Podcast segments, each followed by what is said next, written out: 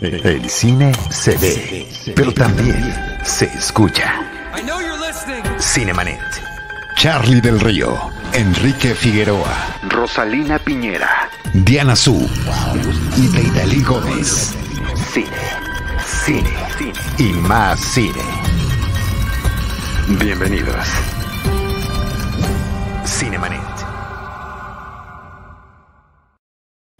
Yo soy Charlie del Río, me da mucho gusto darles la más cordial bienvenida en este viernes de sorpresa con un podcast especial de Cinemanet. Hoy estaremos recordando Gremlins con Alonso Valencia. Estimado Alonso, ¿cómo te va? ¿Cómo estás, Charlie? Muy bien, muy emocionado de estar aquí en viernes platicando contigo, sobre todo de una película que a mí me gusta mucho y pues creo que vamos a ahondar bastante en el tema. Y me emociona también saber tu opinión acerca de Gremlins del 84. Así es, ahorita vamos a platicar de todo eso. Le quiero dar también las gracias a Jaime Rosales, nuestro productor James Rosales, que también se sumó a esta aventura para poder estar eh, sumando cada semana al menos un podcast de estos especiales de Recordando con los que ya hemos tenido muy buenas y gratas sorpresas con nuestros amigos, compañeros y colegas de la crítica cinematográfica.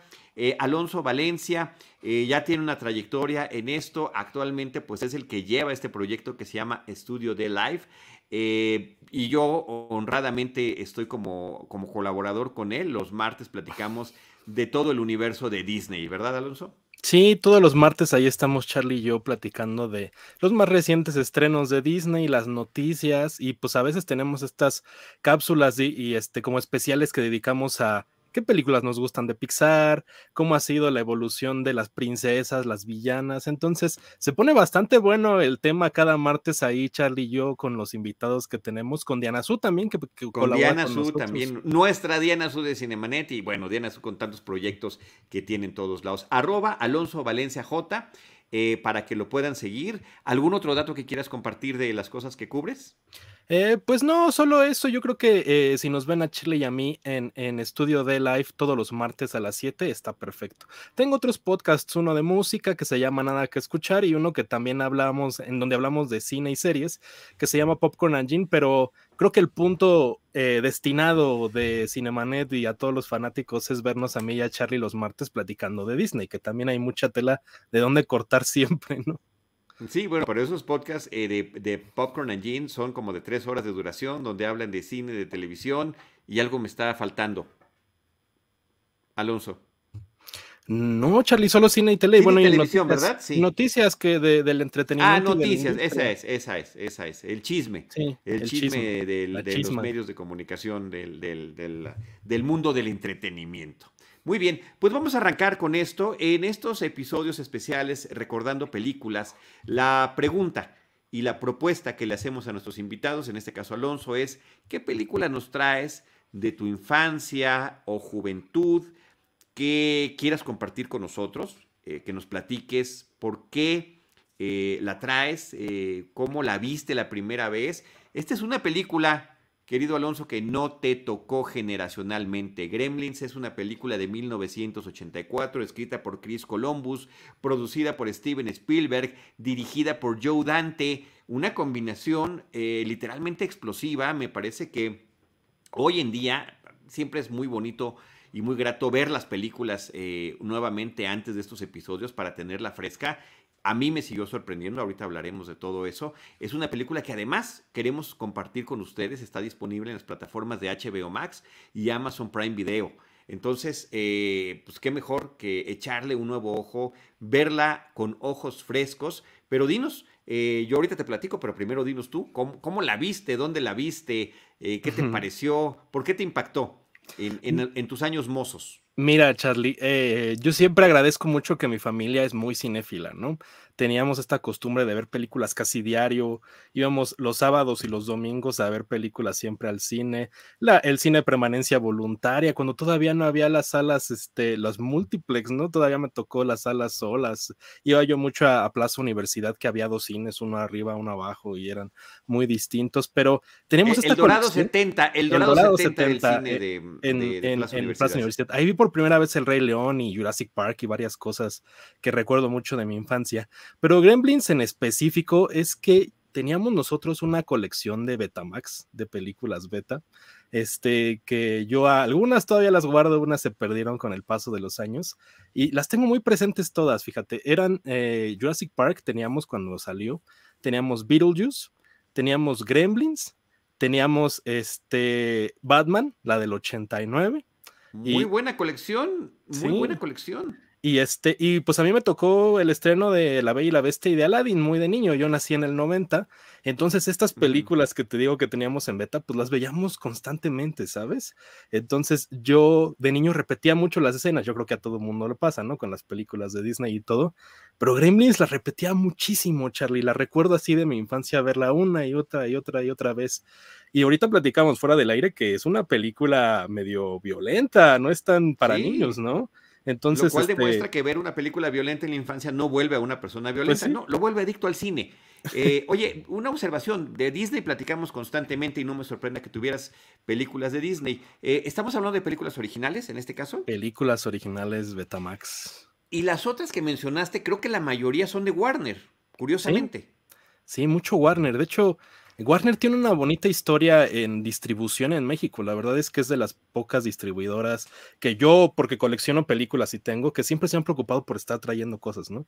Hasta la fecha son algunas de las pocas que siguen sacando ediciones de aquí nacionales, porque ya muchas, lo platicamos en su momento, Disney ya no distribuye acá, o sea, solo son las ediciones importadas y de repente Sony ya también dejó de hacerlo y Warner todavía sigue muy presente. Entonces, no sé qué tanto haya contribuido esto a que yo tuviera esas películas, pero Beetlejuice, Batman y Gremlins las tenía yo y las veía muchas veces. Entonces, de ahí viene la, el, fanatismo que yo tengo, sobre todo por estas películas y Gremlins, que también me gusta muchísimo y soy muy fanático de ella.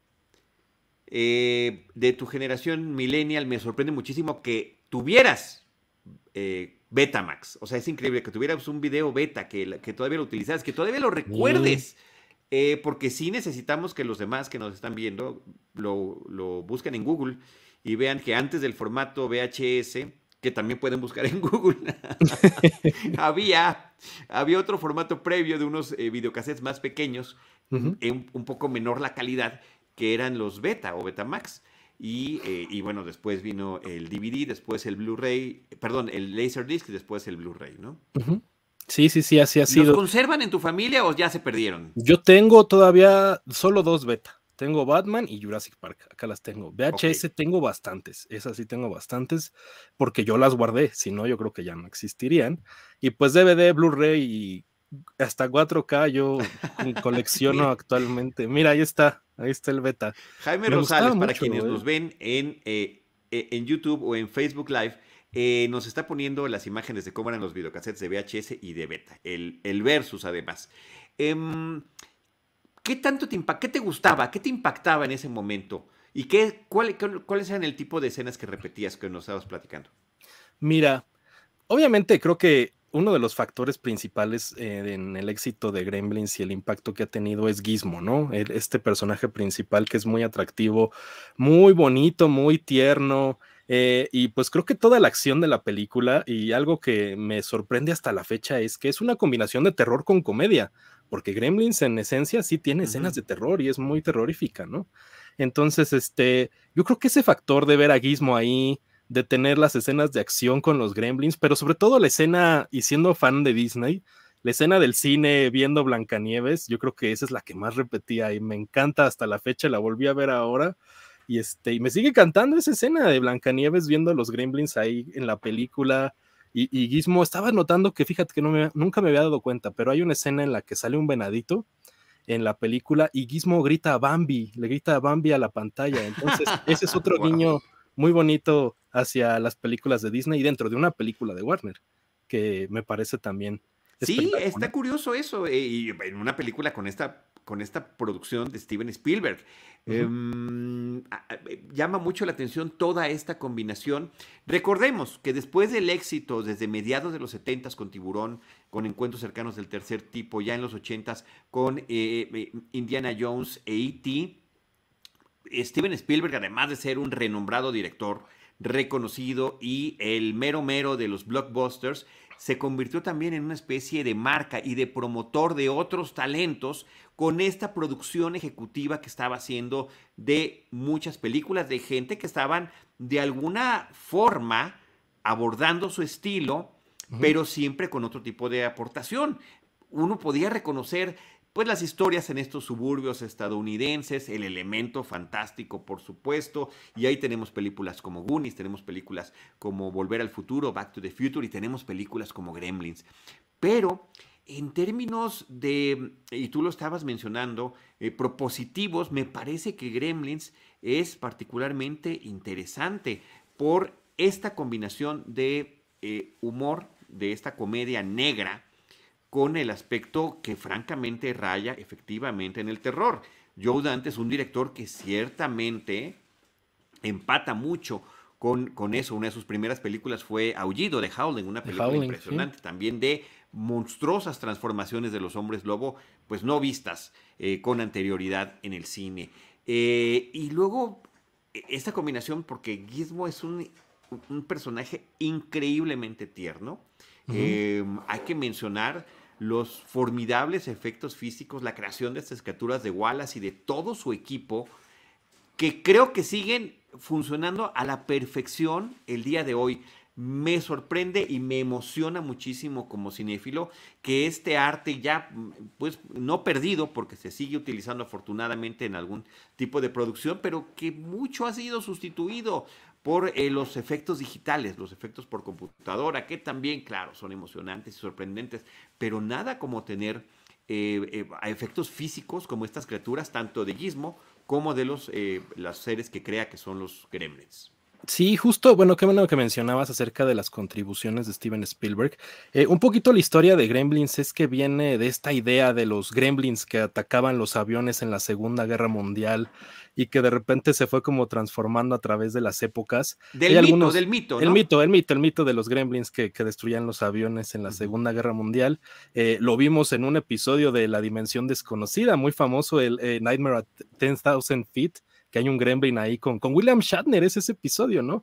Que se ve el gremlin en la ventana con el destruyendo, destruyendo el avión. Y, y, luego hay otra referencia de Disney, porque en esas épocas eh, Disney intentó hacer una película de gremlins de, con unos gremlins que tenían ellos muy particulares y, este, y, y, Roald Dahl, a quien conocemos por escribir obras como Willy Wonka, Charlie la fábrica de chocolate, Matila y demás, participó con Disney y, este, y ellos estaban... Mi pequeño gigante. Ellos mi amigo el gigante. Mi amigo el gigante. Ellos estaban... Eh, Roald Dahl hizo un libro de gremlins para Disney que es muy desconocido y que tiene ahí algunas ilustraciones de gremlins. Entonces eso todos esos aspectos los toma Chris Columbus, quien es el que escribe el guion, como mencionabas hace unos minutos, que también escribe Goonies, pero pues que salta hasta a la fama hasta que dirige Mi pobre angelito, ¿no? Años después que Home Alone es una de esas películas muy reconocidas.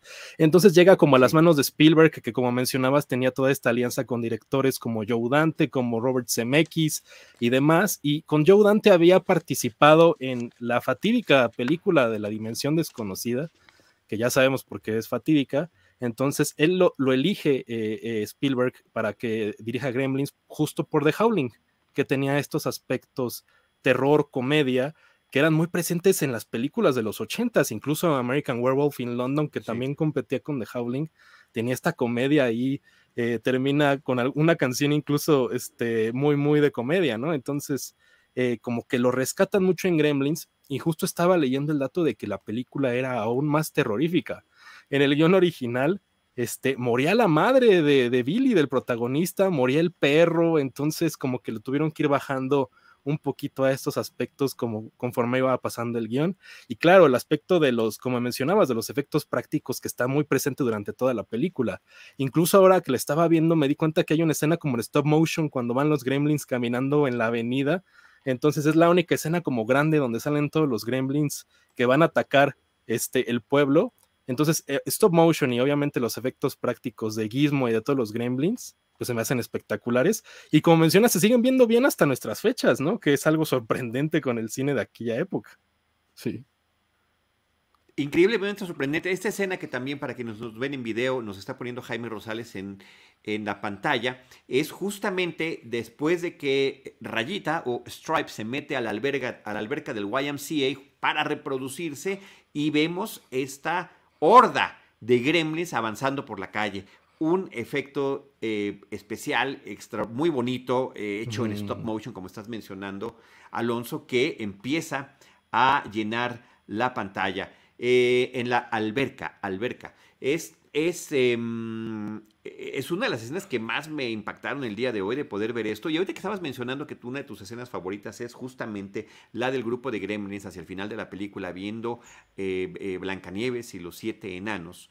yo dije, yo creo que también seguramente un señor que conocemos por ahí de apellido Tarantino, también vio Gremlins y como que pudo haber incorporado su idea para Bastardos sin Gloria.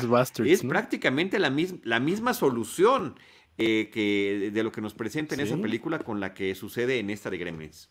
Sí, definitivamente hay, hay un paralelismo, ¿no? Con, con Bastardos sin Gloria y la escena del cine y todo, que aquí en Gremlins es como logran exterminar a la mayoría de los gremlins, porque Rayita Stripe todavía se salva y se mete ahí a una juguetería y todavía hace algunos destrozos ahí hacia la escena final y la batalla final. Pero sí, definitivamente es una película, ¿sabes? O sea, aparte de esta escena en el cine, pero que homenajea mucho al cine. O sea, es lo que yo me estaba dando cuenta ayer que le estaba viendo. Claro. Sí, de repente hay, hay, alguna escena que están ahí viendo It's a Wonderful Life y están viendo de repente, este, ¿cómo se llama? Eh, The Invasion of the Body Snatchers, justo una escena antes en la que ellos se hacen como los capullos, hay pósters ahí alrededor, vi un póster ahí de The Road Warrior de Mad Max y incluso hay, hay un E.T. que aparece ahí que obviamente es un guiño al mismo Spielberg y un póster de Twilight Zone, pero es como muy referencial. En la en, en, la, eh, sí, en la escena de la juguetería mucho, Mucho, mucho. También, por supuesto, escenas con Clark Gable eh, manejando un vehículo y después justamente recuerda esa escena el propio Gizmo cuando maneja un coche de Barbie hacia el final de la película. Es, es también una cinta que está haciendo una serie de reflexiones, ocurre todo en Navidad, y está haciendo una serie de reflexiones en torno a, la, a esta festividad y no precisamente alegre. Tenemos un personaje, eh, em, eh, digamos, villano de la película que, está haciendo como el señor, haciendo las veces del señor Scrooge, es la ricachona del pueblo, se dice que su esposo había sido un gran estafador y es la que tiene cortitos de dinero a todo mundo y se comporta de una manera prepotente constantemente. Em, odia a los villancicos, odia todo lo que tiene que ver con, con, la gente alegre y demás. Muy Grinch, por supuesto, la señora que está por allí. El personaje de Phoebe Cates eh, nos narra una historia que, válgame Dios, parece que fue escrita por el mismo Edgar Allan Poe. La razón por la cual ella no le gusta la Navidad eh, es, es muy, muy perturbadora esta historia que nos está contando en torno a la desaparición de su papá y la forma en la que lo encuentran. También le platica a Billy, el personaje principal, sobre el hecho de que, em, eh, de, que la Navidad es una, una época en la que mucha gente se suicida, lo cual es realidad. Es, para muchos es un momento de alegría, de comunión, y justamente es una época que por esas mismas razones, cuando hay pérdidas, cuando hay separación, cuando hay distanciamiento, pues eh, afecta en términos de depresión. Mrs. Deagle, me está recordando Jaime Rosales, nuestro productor, es justamente esta señora que hace las veces de una especie de señor Scrooge. Sí, la señora Deagle, que es como este antagonista, no tanto de la cinta, está como que en un papel, como mencionas, de, de, haciendo como igual un paralelismo al señor Scrooge. Incluso cuando llegan los Kremlins a cantar los villancicos, ella grita como de ya vinieron por mí, que a mí me recordó a los fantasmas de las navidades pasadas de, de A Christmas Carol. Por supuesto, por supuesto. Este, entonces, este, sí, esta es muy sombría Gremlins. Justo está este dato que mencionas acerca de, del personaje de Phoebe Cates que menciona a su padre y que muere en Navidad y la, la tasa de suicidios que mientras algunos están cortando el pavo, otros están cortando las venas. Esa, esa es la, la, cita tal cual de la película. Entonces, también leí este dato de que, de que Warner quiso quitar la escena, la escena donde narra la muerte del padre en Navidad y que fue una de las cosas que protegieron mucho Joe Dante y Steven Spielberg, que no querían cortarlo de la película porque sentían ellos que le daba el tono, o sea, que era este tono que tenía Gremlins, que era navideña, eh, hablaba de las festividades, pero al mismo tiempo era de terror y muy sombría. Entonces creo que eso lo resume muy bien. Y con el paso de los años es de las cosas que más recuerda la gente, ¿no? Esta cita que menciona el personaje acerca de la Navidad. Y además que pues es, una Navidad desastrosa, ¿no? En donde todos los personajes se ven enfrentados por los gremlins, destruyen el pueblo, todo termina quemado. Entonces es como una una dualidad ahí de las navidades y una película que a lo mejor mucha gente no recuerda como navideña, pero que es muy navideña, ¿sí?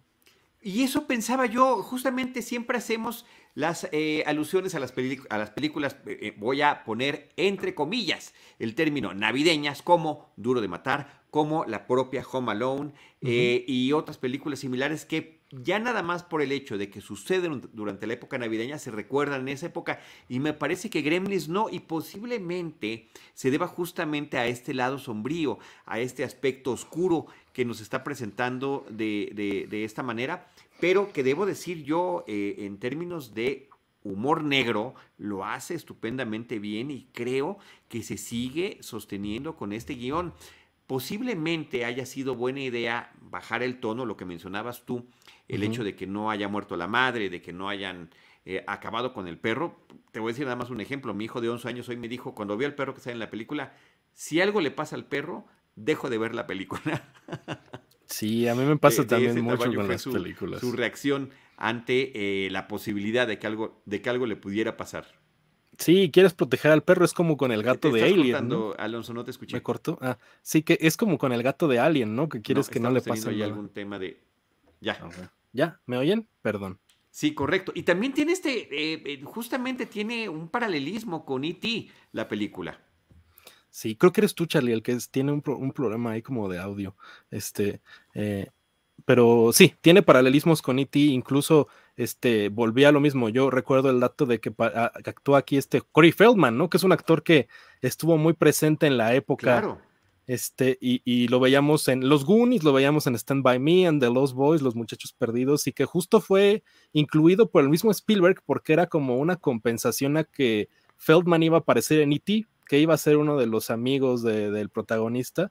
Entonces lo decidí meter en Gremlins, pero Fíjate que no recordaba que salía Corey Feldman hasta que la volví a ver, como que no lo recuerdo dentro del aspecto de la película. O sea, recuerdo a Billy, recuerdo a Gizmo, recuerdo a Phoebe Cates y demás cosas, pero como que Corey Feldman está ahí como un personaje medio medio pues desaparecido como de la, de la, de la mitología y el misticismo de, de, Gremlins. Entonces, pero sí, definitivamente ahí con E.T. y con todas las películas que mencionamos, sigue la misma línea de los Goonies. Incluso tiene el detalle ahí muy característico de que se grabó en el mismo set que Volver al Futuro. Si ustedes ven la escena final en la que se ve el cine al fondo, es el mismo cine que está ahí en, en Back to the Future, en Hill Valley. Entonces, como que esta mitología de las películas de Spielberg producidas por él, todo lo que tenía que ver con Amblin, hay muchas conexiones. En Goonies de repente hacen una referencia a los gremlins, ¿no? Cuando llaman los, los Goonies al, policía y dice, ay, ahora me vas a decir que hay unas criaturas que se multiplican con el agua y que están destruyendo toda la ciudad. Entonces, fue muy, muy característico. Incluso estaba checando el gran dato, no sé, Charlie, ahorita tú ibas a mencionar cuándo estrenó en México, pero en Estados Unidos estrenó a la par de Ghostbusters, el mismo día que Los Cazafantasmas el mismo día en el 84. Qué gran fin de semana. Imagínate, o sea, ir a ver Cazafantasmas y luego pasarte a Gremlins, yo creo que era una delicia estar ahí en el cine, ¿no? Entonces, obviamente Ghostbusters pues tuvo mucha más popularidad, le ganó en la taquilla, leía el dato que solo en Nueva York Gremlins estaba en primer lugar porque los neoyorquinos odiaban que cuando se grabó Ghostbusters hubieran cerrado tantas calles, que era un problema que no podían pasar entonces, medio en protesta, preferían ver Gremlins a, a Cazafantasmas, pero al final, pues sí, terminó siendo la que ganó en taquilla. Pero lo bueno es que Gremlins tuvo su éxito, obviamente, quedó en cuarto lugar ese año en Estados Unidos en la taquilla. Entonces, 140 y tantos millones de dólares hizo a los 11 millones que tenía de presupuesto. Entonces, eh, ver que tuvo este misticismo que se sigue recordando, que Warner la recuerda y pues que tuvo una secuela que pues eh, a mí no me gusta tanto, pero como que Gremlins tuvo ahí su buen nicho y tomó algunos aspectos y fue muy recordada en los 80s y pues siguió durante los 90s, que fue cuando yo la vi ahí en Betamax que mencionaba, pero taquilla de Gremlins Ghostbusters está muy bueno. Tú tenías el dato de cuándo estrenó aquí en México, Charlie, me estabas mencionando. En México, sí, en México estrenó eh, casi medio año después, el 13 de diciembre de 1984 Eh, yo la vi ese día en, el cine. Me acuerdo muchísimo además porque, eh, cosa extraña, estrenó en un jueves. Normalmente el día eh, normal para estrenar películas en México era en viernes y por alguna excepción estrenó en ese jueves un día antes de uno de mis cumpleaños. Entonces esa parte la tengo muy bien, muy bien ubicada. La vi en el cine Manacar y sí fue una película que definitivamente me impresionó porque termina convirtiéndose en una especie de, de montaña rusa de emociones llevarte por este personaje tan encantador, tan apapachable, ¿no? Su, su factor de apapachabilidad de guismo es de 100%, o sea, sin, sin duda alguna, porque además canta, tiene un sinfín de expresiones en su rostro, es eh, peludito, es simpático, es inteligente, tiene esa vocecita que como dicen hasta el final de la película, si lo escuchas bien, vas a oír las palabras que puede, que puede decir y al mismo tiempo este aspecto aterrador que está presentando la película justamente es desde la forma en la que van manejando el suspenso para la transformación.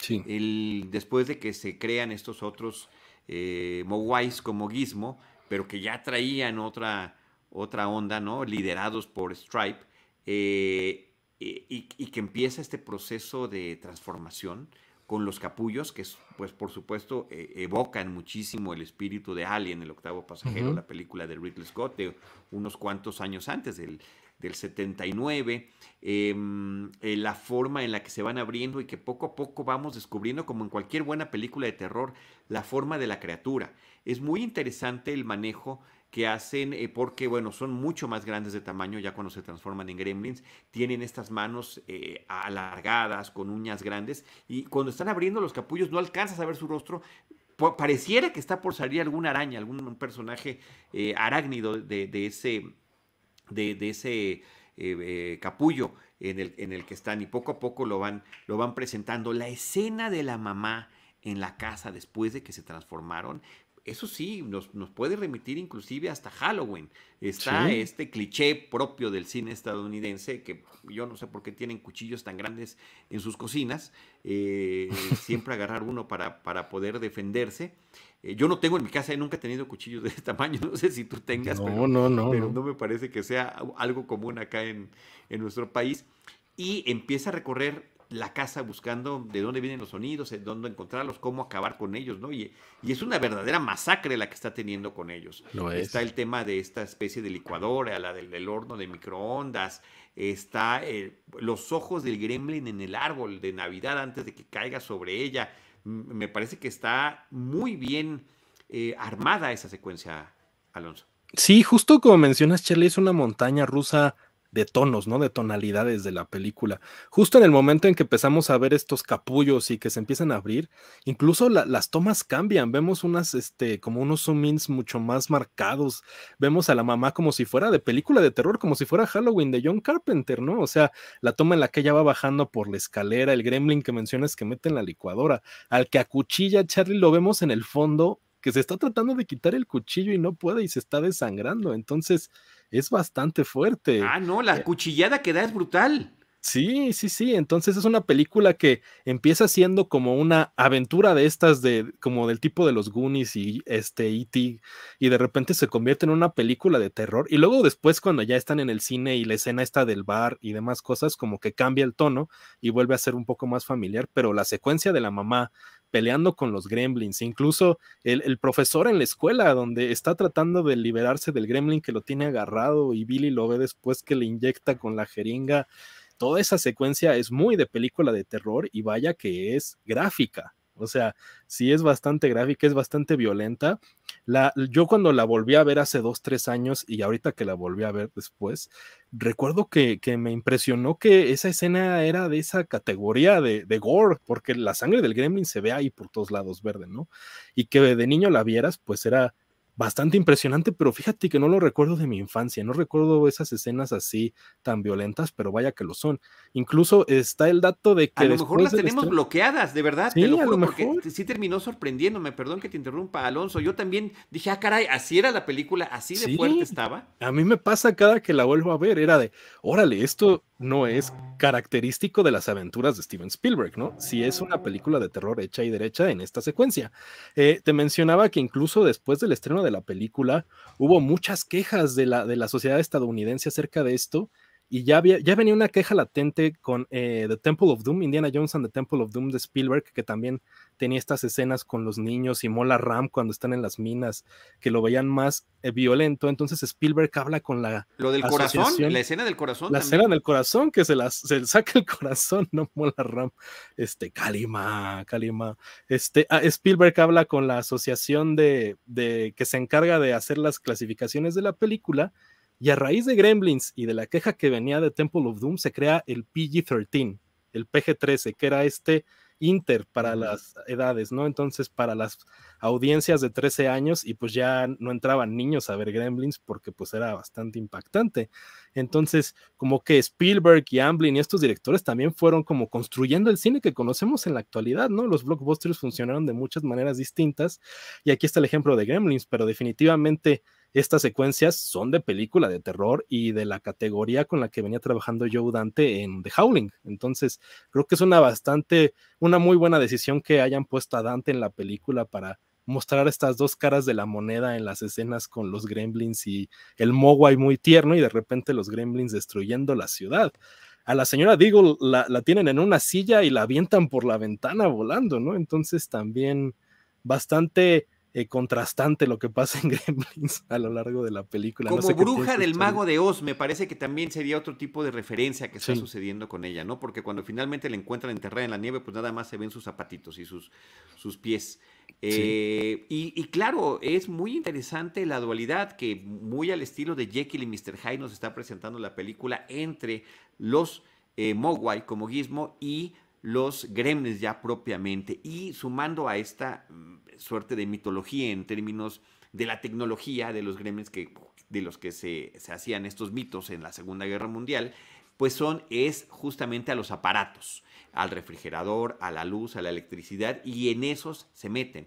Em, por ahí uno de los gremlins em, em, maneja y rompe algún cable de los frenos del coche de policía. Eh, este momento en el que también alteran la velocidad de la silla con como la del señor Friedrichsen de mm, Up, ¿no? la silla con la que señora, la señora está malvada, este, la señora Deagle sube a, sube a sus escaleras y aceleran el movimiento, etcétera, etcétera. Son un montón de momentos en los que están justamente utilizando la tecnología. Es más, también la trampa para poder convertirse en gremlins, que fue romper el, cable de electricidad del reloj despertador para que pensara Billy que eh, todavía no eran las 12, que eran las reglas, unas reglas un tanto cuanto vagas. Recordemos que el gremlin, el Mogwai, lo compra el papá de, Billy en, eh, en, un barrio chino a un, eh, a un, viejo que no se lo quería vender y finalmente el, nieto es el que a hurtadillas termina entregándoselo y decía, bueno, no le dé de comer después de medianoche,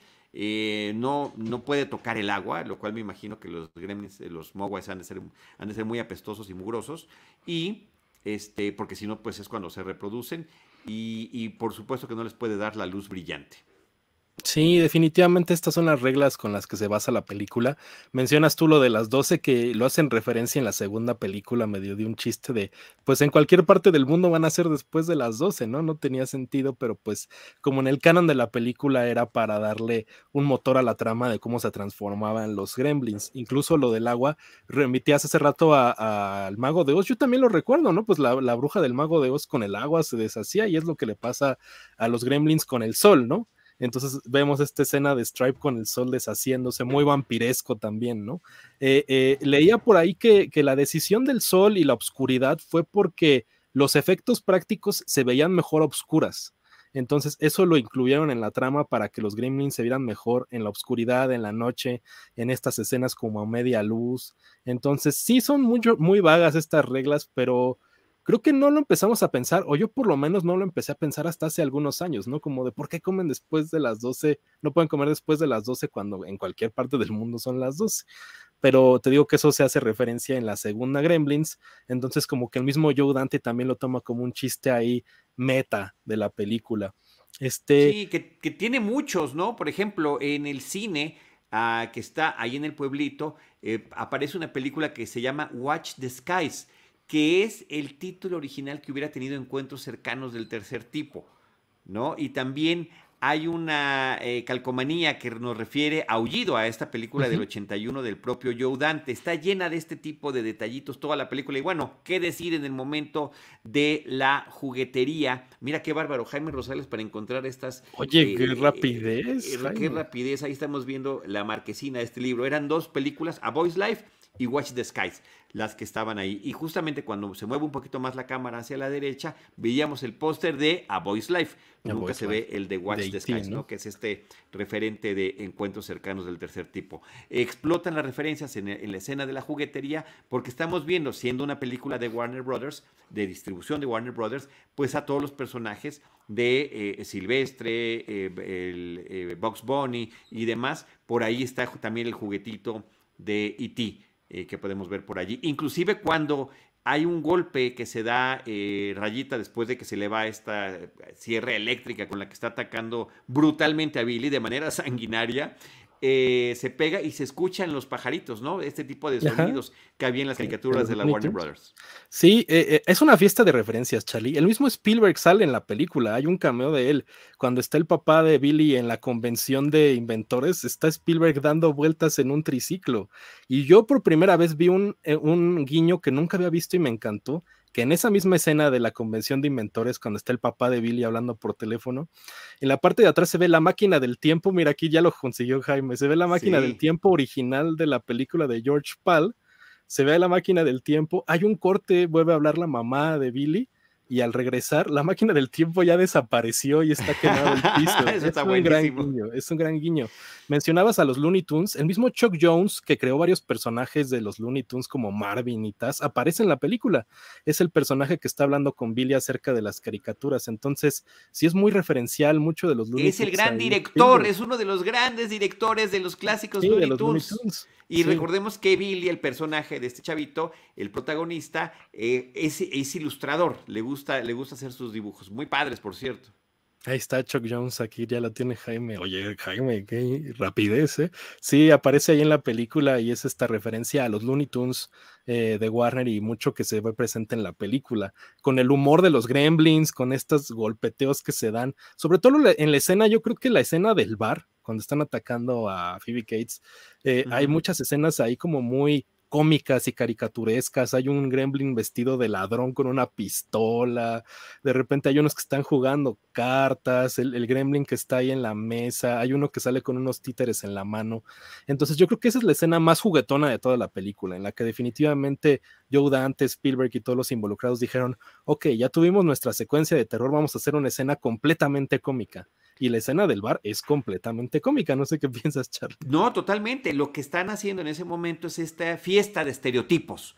El jugador, eh, hay, hay un drag, él justamente el que está como, como ladrón, efectivamente, ¿no? Donde están con un personajes estereotípicos perfectamente reconocibles en cada uno de estos, eh, de esta multitud de gremlins. Se vuelve ya, pues, delirante en la escena del cine cuando ya ni siquiera tienes tiempo de reconocer todo lo que está sucediendo. Hay uno que tiene orejitas de, Mickey, Mouse, Este, hay, hay, un montón de cosas que uno puede ver por allí. Sí, el que tiene. Como, novia.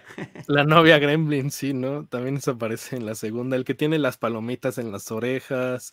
Entonces, sí, se convierte en una escena muy, muy, muy cómica con los diferentes Gremlins haciendo muchas cosas alrededor. Y como mencionas, en la escena del cine es imposible ver todo lo que está sucediendo con todos los Gremlins ahí. Imagínate la cantidad de, de, marionetistas y toda la gente que estuvo haciendo los efectos prácticos. Una locura ahí haciendo Una locura. por eso te digo que es un festín en muchos sentidos y un deleite. Y aquí, e, en la misma película, te está aludiendo cuáles son sus grandes referentes. Está, por supuesto, de 1937, eh, Blancanieves y los siete enanos, que es lo que están viendo, y cómo cada enanito tiene una personalidad diferente, como cada gremlin lo está presentando. Y después también en esta escena de la juguetería están los pitufos, están ahí que son, terminan siendo los pitufos herederos de esa misma tradición y los gremlins lo que están diciendo nosotros somos la versión ya pervertida de este tipo de personajes. Somos todos iguales, pero cada uno tiene una misma, una distinta personalidad. Sí, definitivamente eh, eh, tenían muchas inspiraciones y creo que al mismo tiempo se vieron como inspiración, Charlie, porque hubo muchas películas que trataban de abordar temáticas similares. Ahí están los Critters, estaban los Monchis, y definitivamente. Ya, de tipo B, películas B. Sí, eran de serie B, ¿no? Estaban involucrados ahí. El mismo Roger Corman creo que estaba involucrado en la de los Monchis y demás cosas y en Critters. Entonces, esas películas ya empiezan a explorar más el lado de terror de, de Gremlins, ¿no? Que más de la comedia. Como que pierden un poco el balance y las hacen películas más de terror y de, pues como mencionas, de serie B, slashers y demás cosas, ¿no?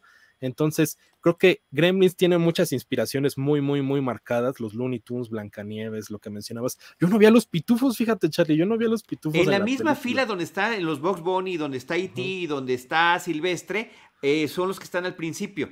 Y son varios además. Y bueno, otra gran, así como, como tú mencionaste estas grandes referencias que hasta Jaime nos puso en la imagen a Spielberg señalado con una flechita y atrás se veía la máquina eh, de, de, la película de, Viaje en el Tiempo. También está el Robbie de Robot del Planeta Prohibido en, en, una de las, en la segunda secuencia donde está el papá hablando por teléfono. Recordemos que el papá es un inventor fracasado. Es un inventor que tiene todos estos inventos que aparentemente pueden funcionar y terminan y terminan eh, pues fallando. Igual eh, ni siquiera necesitaban gremlins para fallar, estaban mal hechos, estaban mal confeccionados y estaban mal mal creados, pero bueno, tiene la ilusión y además tiene el apoyo de su esposa y de su hijo, que le dan el avión, sí, papá, échale ganas, y va a la convención de, de, de, inventores, imagínate él con sus cositas chiquitas y descubre todo este universo de cosas que están a su alrededor y se lo dice a su esposa, está más complicada esta, esta convención de lo que yo me había imaginado. Esta temática, fíjate Charlie, de los inventores, las invenciones, la ciencia, estuvo muy presente en los ochentas. Lo vemos en Volver al Futuro con el Doc Brown, incluso en los Goonies está el personaje este de Data, que era Short Round en Indiana Jones, que tiene sus inventos y saca el puño, y el papá, pues aquí de Billy, que se, hace estas invenciones que ninguna funciona, ¿no? Tiene la que está vendiendo al principio de la película en la tienda donde se encuentra Gizmo, que es como una navaja suiza llena de, de cosas para un viaje, el cepillo de dientes, la pasta, el rastrillo. Después está vendiendo un cenicero que no hace que haya que hace que no haya que guarda, Que guarda el humo, supuestamente. Entonces, en la casa vemos este extractor de naranjas que explota, la cosa para, eh, para romper los huevos que tampoco funciona, están haciendo café y el café sale negro. Entonces, me gusta mucho esta idea que era muy continua en las películas ochenteras del inventor pero con invenciones que no salían como ellos querían, ¿no? Como que los productos finales eran medio eh, catastróficos y no servían de la manera que él estaba esperando, pero aún así me encanta porque él lograba mantener una familia completa en una casa en un suburbio de Estados Unidos, entonces vaya que sí le dejaba al final. ¿no? Sí, no, y que sin ningún este, problema quiere desembolsar 200 dólares para poder comprar a, a, Gizmo, al Mogwai. Al Mogwai, Oye, en, el en el reparto también la sorpresa de, de, porque tampoco me acordaba que estaba allí Em, George Reinhold, este actor que, después tuvo mucha participación en, películas de comedia y aquí sale como un tipo eh, muy desagradable. Sí, sí, es este tipo que está molestando a Billy, lo vemos al principio de la película. Justo eh, eh, está el dato de que Gremlins duraba una hora más de lo que dura ahora, que ahora, ahora es como una hora cuarenta. Entonces, entre los cortes y las ediciones con el paso de los meses, se cortó a este personaje, el personaje de George Reinhold, porque si tú te das cuenta, solo aparece como en los primeros 20, 30 minutos y no lo volvemos a ver en toda la película. Entonces, eso pasaba con muchos personajes, incluso como el mismo Corey Feldman y demás, como que fueron desapareciendo con los cambios de guion y los cambios en la edición. Pero sí, George Reinhold, que creo que es una de las caras que cuando yo vi la película, pues más recuerdo de la época, porque los mismos protagonistas, Zach Galligan y todos los demás, como que se perdieron con el tiempo, ya no volvieron a hacer nada. Tuvo, eh, Phoebe Cates tuvo algunos momentos, ¿no? Posteriores a la película, sí le generó alguna fama, tuvo inclusive una breve parte, se le consideraba hasta sex symbol, pero pues de repente termina desapareciendo. Sí, sí, yo tuve esa, esa curiosidad a ver de cuántos actores de Gremlins habían permanecido y la verdad es que ninguno, ninguno volvió a hacer nada. Zach Galligan ahorita hace películas de serie B, Phoebe Cates su última película tiene como 10 años, entonces como que no, no fue un catapultante. Como que pasaba mucho con esas películas de Amblin, ¿no? Igual como con los Goonies, algunos salieron, ¿no? Como como Samwise Gamgee y demás cosas, o el mismo Josh Brolin, ¿no? Pero como que son contados los actores que de repente lograban salir de estas películas muy, muy exitosas ochenteras, unos clásicos de los ochentas que servían como, dirías tú, una plataforma, pero al mismo tiempo, pues los actores no lograban moverse de los papeles. El mismo Mark Hamill, ¿cuánto le costó salir de Luke Skywalker, ¿no? Entonces, era muy, muy, terminó convirtiéndose más en una celebridad que en un actor reconocido. Sí está su trabajo de, voz increíble en, muchísimas animaciones, eh, pero ya como presencia fílmica, pues se nos desapareció. Sí, definitivamente. Era algo que pasaba mucho en la época, como que la gente se casaba mucho con los personajes y era difícil despegarlos. O sea, ya no podías ver a Billy, no podías dejar de ver a Elliot ahí en E.T., ¿no? Entonces Drew Barrymore pues tuvo su buena racha y tuvo su muy buena carrera, pero te digo, son actores contados. el mismo Corey Feldman, que era tan famoso, él, él y Corey Haim, que aparecían en todas las películas. Los Corys, los famosos los Corys. Este, pues Corey Feldman actualmente, pues la verdad es que no, no vive como de las glorias pasadas. Entonces. Y bueno, y después tuvo muchos problemas en términos de adicción. Sí. Eh, tremendísimos. Oye, quiero mencionar también ahí en el reparto, eh, porque sí, efectivamente es, diverso y es curioso, Dick Miller. Dick Miller es el que sale como el señor Futterman, que es también un apunte muy interesante que tiene la película. Este tipo es un xenófobo, es un hombre que odia todo lo que tenga que ver con el extranjero. Es, eh, eh, habla mal de cualquier tipo de tecnología, de cualquier marca, que, y finalmente se le revierte porque es atacado eh, por los gremlins. Pero este actor tiene una trayectoria impresionante, amplísima en cine y televisión. Estuvo en series como Bonanza, estuvo en series como Combate. Eh, Combate, justamente, eh, pues ahí el protagonista era Big Morrow. Big Morrow es el actor que participa en esta versión cinematográfica de la dimensión desconocida de la tragedia que hablabas tú hace ratito. En el segmento, que, además es el segmento, es el más padre de todos de las cuatro historias que nos presentan. Es el más profundo, que hablaba justamente de racismo, de xenofobia de un tipo eh, terrible que, hablaba en contra de, cualquier minoría o de cualquier otra raza o de cualquier otro, otra ciudadanía y que termina siendo, le hacen lo mismo que él, que él provoca, ¿no? Pero en la filmación, en este episodio dirigido por John Landis, en este pasaje, pues, de los cuatro que hay en la película, eh, había una escena con un helicóptero donde Big Morrow iba con dos pequeños y el helicóptero se cae y mueren los tres. en una tragedia tremenda de la cinta, ¿no? Eh, y, bueno, pues él era este actor Big Morrow que había tenido eh, también esa trayectoria y que bueno, había participado con el, el, que estoy mencionando, que era el señor Futterman, en esta, en esta película, con Dick Miller. Y había participado Dick Miller ya con, con eh, Dante en The Howling, en, en el aullido. El aullido. Sí, mira, este sentimiento que mencionas como de xenofobia, yo creo que eh, permanecía mucho como en estas películas por la época y el contexto de la Guerra Fría, eh, cómo era la sociedad estadounidense con el miedo latente a una guerra nuclear y lo que podría pasar en el país. Y se nota, él hace mención a bueno, él es el que hace mención directa de los gremlins, ¿no? Que venían de la Segunda Guerra Mundial, que destrozaban los aviones, que te los exportaban, ¿no? Te lo menciona, que vienen en los relojes y vienen en todas las cosas. Hay esta escena muy, muy. Él desprecia, perdón, perdón, perdón, desprecia el Volkswagen, que es un coche alemán que tiene, que es el que tiene Billy. Y este, está esta escena en donde los atacan y tienen la tele y dice, debimos de haber comprado una Zenith, ¿no? Que era una televisión estadounidense de la época de las pocas que fabricaban allá.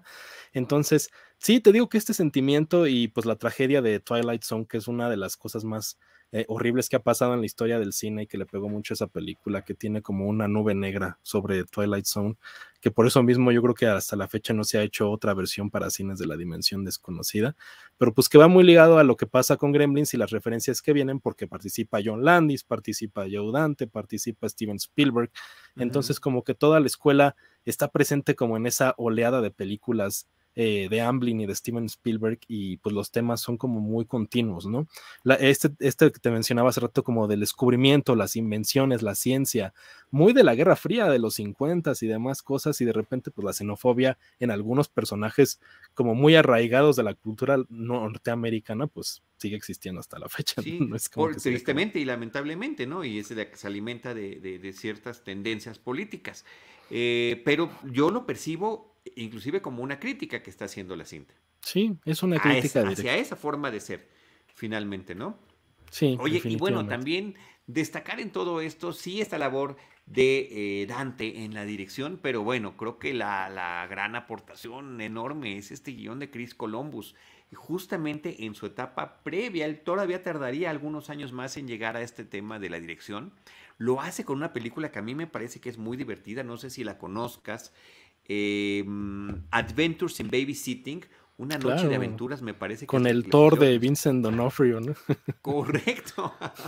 Con el Thor de Vincent Donofrio. Esta versión de una película de Scorsese. Era como la. Eh, Scorsese es una película que se llama After Hours, después de hora. Y este era como la versión familiar, eh, adolescente, infantil de esa película, ¿no? Todo lo que puede salir mal en una misma noche. Creo que es una gran película. Después pasarían unos cuantos años, eh, ya para que hasta 1990 pues tuviera su breakthrough como director con Home Alone que mencionaste hace ratito, ¿no? Con mi pobre angelito. Sí, sí, Chris Columbus era, pues yo creo que tenía mucha expertise en hacer guiones eh, que, que, iban mucho con los temas y las presentaciones que tenían las películas de Spielberg y de todo su crew y de todo el legado. Y pues hasta el 90, como mencionas, con Home Alone como que fue su gran eh, lanzamiento y ya después, años después, dirige las dos primeras películas de la saga de Harry Potter, eh, La Piedra Filosofal y La Cámara de los Secretos. Y de ahí siento que Christopher Columbus ya no ha regresado a ese, esa calidad, incluso. No, no, eh, digo, Pixeles es una película que es divertida, pero pues, y, que tiene su tiene su feeling ochentero por completo, no nada más porque los personajes principales se conocen en los ochentas como chavitos y después ya se reencuentran como adultos, pero pues termina de ser una película bastante mediana, divertida, sí, pero no con estos niveles al que nos tenía acostumbrado. Qué, qué extraño, ¿no? Cómo, cómo van el vaivén, el vaivén de estas trayectorias fílmicas. Sí, lo mismo le pasó al mismo Joe Dante. La realidad es que ya no volvió a hacer nada muy grande después de participar en estas películas. Tiene ahí Inner Space y, Oye, sí, muy divertida, eh, perdón. Comedia de ciencia ficción, pues de las pocas, ¿no? Que, pues, que, me parecen que son muy entretenidas. Sí, pero yo creo que después de esos años, Charlie, ya Joe Dante no, no, no logró hacer nada más. Eh, la última película que yo vi de Joe Dante se llama Boring the X que sale el fallecido Anton Yelchin con Alexandra Daddario, que es como una eh, comedia de ese tipo, como comedia de terror con zombies y demás cosas, que fue lo último que yo vi de Joe Dante en años, pues diría yo cercanos, pero la verdad es que ya tiene sus años de los que salió. Entonces, me, me, me duele mucho que estos directores ya no hayan podido lograr como que perseverar con el paso de los años, ¿no? Con, cuando tenían como estas películas muy, muy, muy legendarias y que fueron muy características y exitosas de la década. Entonces, es complicado. Yo creo que es muy complicado. El mismo Spielberg, pues ya actualmente sigue haciendo películas. Se, se, liberó como de un poco de esos aspectos, ¿no? Sigue haciendo grandes películas, cabe mencionar. Pues ya no taquilleras, como, no taquilleras. Como, como, lo que fue su. Pero bueno, pero entrega unas cosas impresionantes e increíbles. Sí, sí este, estos directores como que fue su época, los ochentas en particular, y ahí es cuando no, posiblemente un poco principios de los noventas tuvieron ese gran éxito, pero de repente sí, ya no volvieron a traer cosas tan interesantes, tan propositivas, tan divertidas, eh, eh, tan, tan increíbles como esto. Sí, no, definitivamente creo que fue una década muy especial pero como que los temas, eh, como que la línea se quedó como muy contenida, que si hay contenidos actuales que tratan de, eh, digamos, como eh, replicar un poco esos contenidos y al mismo tiempo hacen referencia y hacen homenaje como Stranger Things, tenemos la más reciente película de Ghostbusters, Ghostbusters Afterlife, como que tratan de retomar ese aspecto como de la aventura infantil en el pequeño pueblito, con aspectos sobrenaturales, como que han sido bastante exitosas, pero como en manos de directores que justamente crecieron viendo esas películas. O sea, el mismo este hijo de, de, Ivan Reitman, Jason Reitman, como que creció viendo a su padre hacerlas, los hermanos Duffer, que son los que hacen Stranger Things, como que crecieron viendo el cine de los ochentas y de ahí lo replican, pero es extraño que los mismos directores que venían de los ochentas ya no lograron hacerlo en las décadas posteriores. Entonces es un fenómeno muy característico y pues un poco lamentable, ¿no? Porque quién no hubiera querido ver otra gran película de Joe Dante, ¿no? De repente como que sí se extrañaría esta combinación tan característica de terror con misterio, con aventura, siendo una película infantil, pero al mismo tiempo teniendo estas escenas que mencionamos como muy terroríficas y horripilantes y sombrías, ¿no? Haciendo referencia a la Navidad y demás cosas. Entonces, creo que Eh, nos gusta mucho, creo que en general a todos el cine de los ochentas, pero sí es algo muy particular de la época que se conserva ahí, como que viéndolo un poco lejano ya, yo creo. Absolutamente, es una de mis épocas favoritas como cinéfilo, ah, totalmente. Imagínate que, que además pues me tocó vivirlas en los cines. Eh, Alonso. Oye, yo tengo un último dato que me parece que sí es muy interesante y tiene que ver con lo que platicábamos al inicio sobre esta dualidad que representa Gizmo y eh, Stripe o Rayita. Eh, originalmente en el guion eran el mismo personaje. Se transformaba Gizmo en Rayita. Y tuvo que ser Spielberg quien dijo, no, no, no, tiene que haber uno que quede bueno para que sea el vínculo con la audiencia, para que la audiencia se pueda identificar con ellos. Y posteriormente el propio Dante dice que esa fue finalmente la, de, la mejor decisión y por la cual la película es recordada. Porque si tú piensas en Gremlins, que lo primero que piensas es en Gizmo, ¿no? Es en la parte positiva, es en la parte bonita, es en la parte tierna. Eh, y no justamente en, eh, pues sí, pues, claro, en los gremlins y toda su destrucción y demás, pero sí va Gizmo por delante. Mira, nos está, encontró Jaime Rosales para, para el video una ilustración que está increíble, seguramente tiene todo el look de fan art, eh, en el que está en primer plano Gizmo y atrás ¿no? Como, como pareciera, fíjate, me recuerda a mí los cómics de Marvel, eh, de Hulk, justamente, ¿no? Bruce Banner y atrás la transformación en el Hulk. Sí, es esta dualidad de Mr. Jekyll and Mr. Hyde, ¿no? Que, conocemos mucho en el cine, el mismo Hulk y Bruce Banner. Este, y, aquí justo menciona Jaime Rosales algo que yo quería mencionar, que, el Gizmo, que Gizmo es el Baby Yoda original, es el Grogu original. claro, claro, ahí está, mira, ya lo estaba diciendo. sin duda, sin duda. A ver, si uno dice, ay, qué gran invento, qué increíble, qué Grogu, ¿cómo no se le... No, no, sí ya se había ocurrido, se llama Gizmo. Damas y caballeros. Sí, sí. Y claro, y mucho del encanto, Charlie, de, de, Grogu, de Baby Yoda, es que es un efecto práctico. O sea, que te recuerda a ese tipo de películas que recuerdas ver al Gizmo moviéndose ahí medio extraño con estos close-ups en donde se le mueve la boca o lo ves desde lejos poniéndose los lentes en tercera dimensión para ver la revista. Entonces, creo que ese fue mucho del éxito de The Mandalorian, obviamente el personaje pues es un fenómeno actual, ¿no? Del que vivimos, ¿no? Pero sí tiene muchas inspiraciones de pues del Yoda original de Frank Oz y de toda la gente de ahí de Jim, Jim Henson Workshop, pero pues el mismo eh, Gizmo, pues es un aspecto que recordamos mucho como del puppeteering de aquella época, ¿no? De las películas. Ciertamente. De los efectos ciertamente, prácticos. Ciertamente. Amo esos efectos prácticos. Y sí, tienes razón y qué bueno que lo mencionas. Ahí está ese referente y ahí está esa utilización. Hoy en día, teniendo todas las tecnologías disponibles a la mano, decir, no, Grogu es un efecto físico. Eso, eso cambia absolutamente todo. Este, y bueno, qué decir ya a nivel meme de estos que han hecho entre Yoda y justamente los Gremlins, ¿no? De, de, que es sin drogas y con drogas, o hay un montón de, donde se hace esta equivalencia. Sobre todo, además, pues son verdes, son orejones, son medio parecidos y sí termina uno encontrándoles esa suerte de conexión. Alonso, no sé con qué comentario, dato quiera cerrar este episodio en el que nos has hecho recordar eh, esta, esta gran película. Yo te agradezco mucho porque sí, tenía muchos años de no visitarla y mi alegría cinéfila fue volverme a sorprender, en todo sentido. Pues mira, yo aquí tengo muchas cosas de Gremlin, soy muy fanático, tengo más, pero por el espacio las tengo que tener guardadas. Entonces te quería compartir, Charlie, yo creo que mi posesión más preciada de Gremlins para que la veas, y es aquí el Blu-ray autografiado y dedicado por Joe Dante. Porque no, bueno, sí te lo venías guardando. Qué barbaridad. Eh, hay que tomar un screenshot de eso para poderlo poner también en las redes. Eh, Alonso presumiendo su Blu-ray de Gremlins firmado y eh, dedicado por el mismísimo Joe Dante. ¿En dónde lo, dónde lo viste? ¿Te tocó alguna entrevista con él? Me tocó, yo no lo entrevisté, lo entrevistó Linda Cruz, mi, mi, mi jefa de aquel tiempo. Le, mandamos un gran saludo, un saludo a Linda, que, que, espero que nos esté viendo eh, después que salga el programa, o si nos está viendo en vivo, pues un saludo. Eh, lo entrevistamos por esta película que te mencionaba que se llama Boring the X. Estuvo presente en el Festival de la Riviera Maya, el ya desaparecido Festival de la Riviera Maya. Estuvo él y Anton Yelchin, el ya fallecido Anton Yelchin, y yo tengo Star Trek autografiada por Anton Yelchin, la, Star Trek de J.J. Abrams.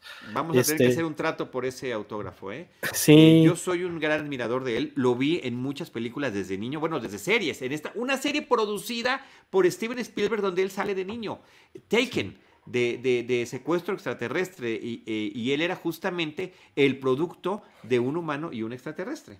Sí, mira, aquí la tengo. No se nota mucho porque la película tiene estas letras negras, pero mira, ahí está, de Anton Yelchin. Y pues Joe Dante, que estaba aquí este, también presente en el festival, me autografió Kremlins, que es una de mis películas favoritas de toda la vida, pero que yo creo que, no sé, Charlie, ¿tú qué piensas? Como que hay que darles un respiro a las películas, no verlas tan, tan, tan seguido, porque las valoras más. O sea, Gremlins yo tenía, te digo, la volví a ver hace dos años, pero tenía como 10, 15 años que no la veía. Entonces, ahora que la volví a ver, recuerdo los detalles, descubro cosas nuevas. Entonces, es ese tipo de películas que sabes que se conservan con el paso de los años, que la vuelves a ver hoy y sigue tan vigente ahora como lo era en ese tiempo. Gremlins termina con este mensaje del señor Wing hacia la civilización de que no están preparados para tener una criatura así, ¿no? Cómo lo, destruyen todo, no estamos listos, es lo que hace el humano con todas las maravillas de la naturaleza, que se me hace un gran mensaje para cerrar la película y que te digo, es tan vigente en el 84 como lo es ahora en el 2022. Entonces, yo creo que es un buen mensaje para cerrar la película y el especial, Charlie. maravilloso, y es triste que sea más vigente hoy aquel entonces, que en aquellos 80. Y claro, mira nada más esta belleza de imagen final. Esto es esos trabajos, también un arte no ha desaparecido, sigue existiendo, el matte painting, las pinturas mates que se utilizaban para darnos esto, pero es este eh, viejo, este viejo chino que se va ya, se lleva a, a, Gizmo porque no estamos preparados para él, se va yendo con esta imagen, esta postal literal navideña, el pueblo nevado, una luna llena, espléndida y las nubes en el horizonte. Oye, Charlie, y nada más un comentario final que creo que tuvimos la buena fortuna de hacer esto hoy porque, bueno, no sé tú qué piensas, pero salió la primera imagen de una serie animada de Gremlins para HBO Hoy Joe Dante tuiteó. Hoy. Qué suerte, ¿no? Qué interesante. Sí, es esta serie que se llama Gremlin Secrets of the Mogwai, que estará disponible en este año para HBO Max, que justo la van a estrenar en un festival de animaciones en junio, creo que de este año. Por aquí tenía el dato, pero ya lo sé.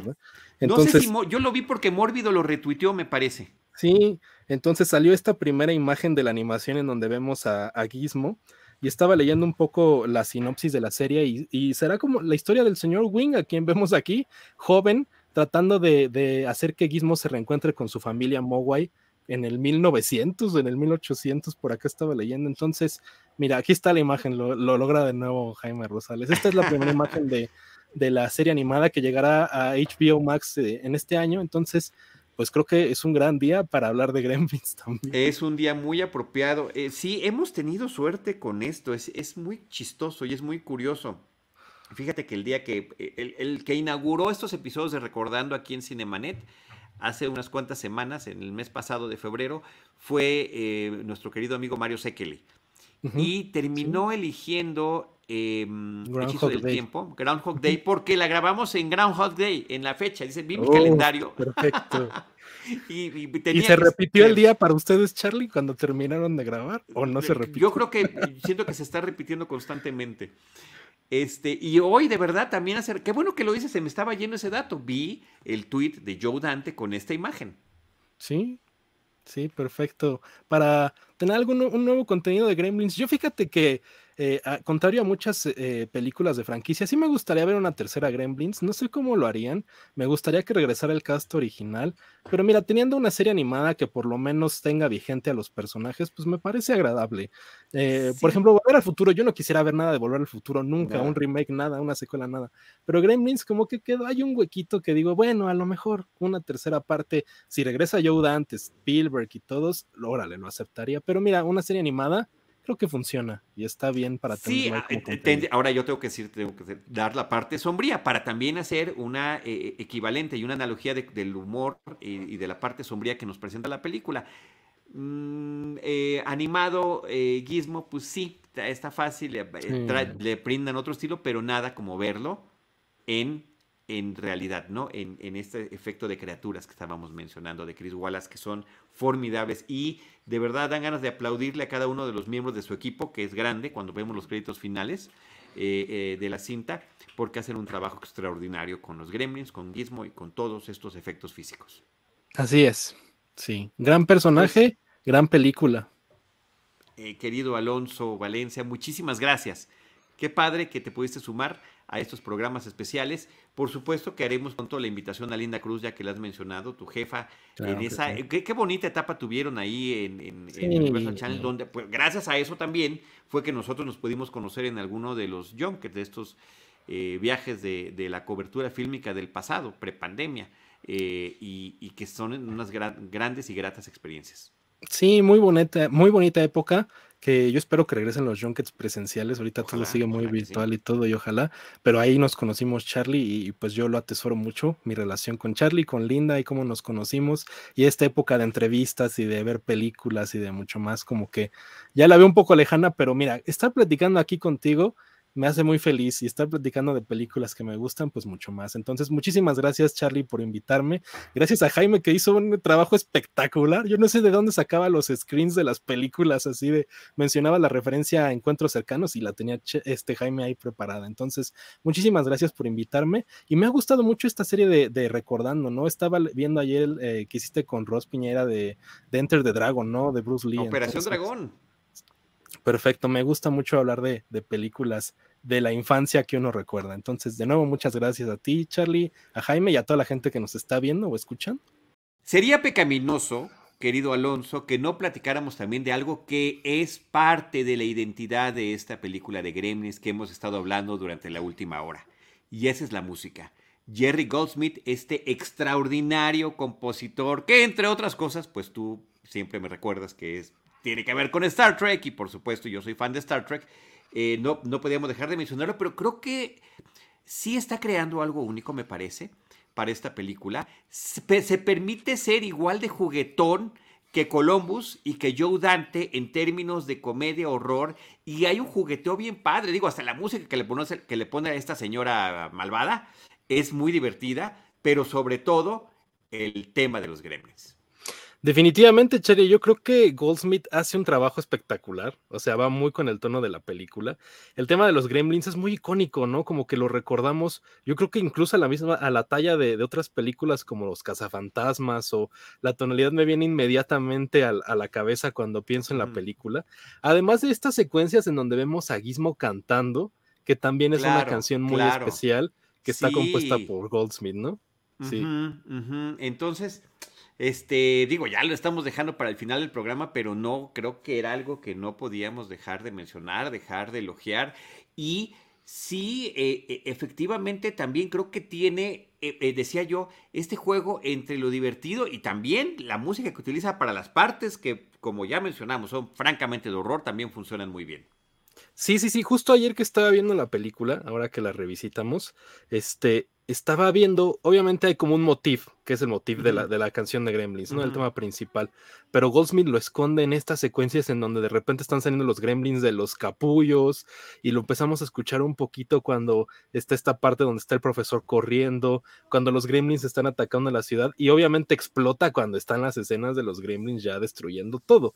Y obviamente también está en la parte final de la película, que es la, la secuencia de los créditos y cierra con el tema de gremlins a todo lo que da muy icónico y como este aspecto muy característico como, como de las películas ochenteras y las grandes canciones, los temas orquestrales, ¿no? Como la orquesta, todo lo que da. Y Goldsmith, pues ya tenía mucho callo, ya me mencionábamos hace rato de que tenía como bastante que ver con Star Trek y además hace, además hace otras películas posteriores, pero creo que es muy particular que la música de Gremlins se vaya moviendo con los mismos tonos y las tonalidades que mencionábamos de la película. El horror, las secuencias de comedia, de repente esta combinación se conjuga para presentar las secuencias de aventura con Gizmo, con Billy. Entonces yo creo que la música de Gremlins es muy especial, muy particular y como tú mencionabas, también eh, como bastante importante ¿no? en la película y en la característica principal de la película, que es mezclar los géneros. Está en el DNA de la película, sin duda, esta música. digo, yo no sé cantar, pero es la de... Y bueno, y también, además, además de que es... Exacto. Además de que, además de que está increíble, que, por supuesto que a ti y a mí siempre nos encanta que acaben las películas mientras vemos los créditos con, los temas orquestales que, vimos a lo largo de la cinta. También recordé este pequeño detalle ya al final, final, final de los créditos de la risa de los gremlins. Eh, que me parece que es un gran detalle. Y eh, en la música en especial también cuando baja de velocidad y utiliza únicamente las cuerdas, que es lo que la hace todavía más especial, más particular en algunos momentos. Este jugueteo que mencionas de los créditos también está como en esta voz en off que suena, ¿no? Como de si tienes un desperfecto en tu casa, si algo está pasando, remember that you have a gremlin in your house, ¿no? Y, que prendas las luces, y que prendas las luces. Entonces, eh, me encanta ese jugueteo que, que, da como la sensación de que la, la, mística de la película también está como en nuestro mundo, ¿no? Como que si se nos desaparece algo, si está pasando algo en nuestra casa, puede que sea un Mogwai, puede que sea un Gremlin, y eso va mucho con la música y los créditos y la, la, secuencia que mencionas de la risa de los Gremlins como ahí de fondo en los, en los créditos finales, y la música de Goldsmith que ya mencionamos que está espectacular y que va mucho con los tonos de la película. Así es, querido Alonso. Pues muchas gracias. Ahora sí, con esto, con esto ya vamos a despedirnos. Arroba Alonso Valencia J, arroba Estudio de Oficial. Eh, gracias por tu amistad, gracias por tu cariño, gracias por este tiempo que nos dedicaste a este programa. No, muchísimas gracias, Charlie. Eh, pues ya decía yo que hablar de películas que uno, con las que uno crece, con las que son muy importantes en su infancia, como que te dan una felicidad, ¿no?